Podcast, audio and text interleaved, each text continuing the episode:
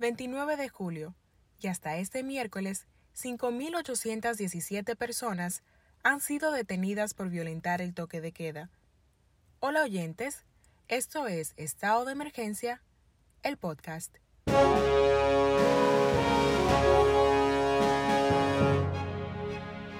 La lucha contra el coronavirus en el país tiene dos equipos antagónicos, uno que trabaja día y noche contra él y otro que por una u otra razón violenta el toque de queda establecido por las autoridades para disminuir los contagios.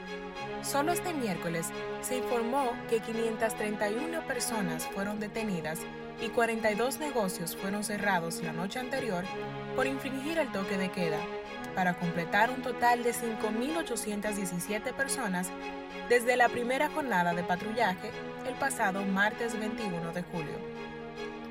Estas imprudencias se reflejan cada vez más en los casos de contagio y en los fallecidos.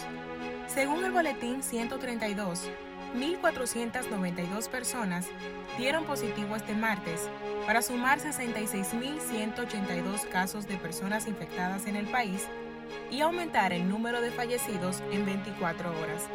Este martes, 22 personas perdieron la vida para sumar un total de 1.123 desde el inicio de la pandemia. Ante la evidente alta demanda de pruebas, el ministro de la Presidencia, Gustavo Montalvo, anunció ayer que el gobierno realizará 6.000 diarias y gratis a quienes portaran una indicación médica.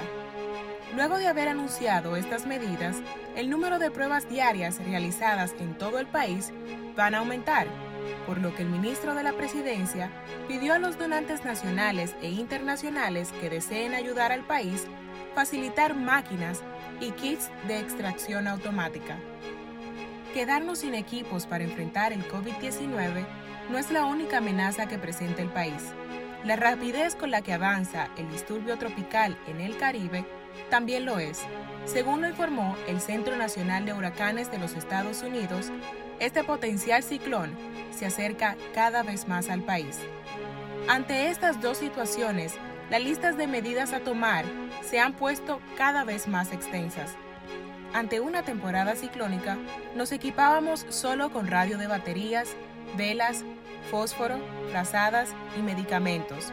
Pero ahora hay que pensar en la actual pandemia del COVID-19 y agregar aquellas herramientas que son indispensables para evitar contagios, como mascarillas, jabón, alcohol, gel, desinfectantes y guantes.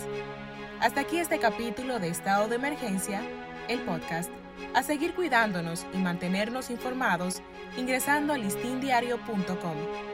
Aquí tendremos todas las actualizaciones del disturbio tropical número 9 que entra este miércoles en la noche y jueves en la mañana empezará a sentirse en el país.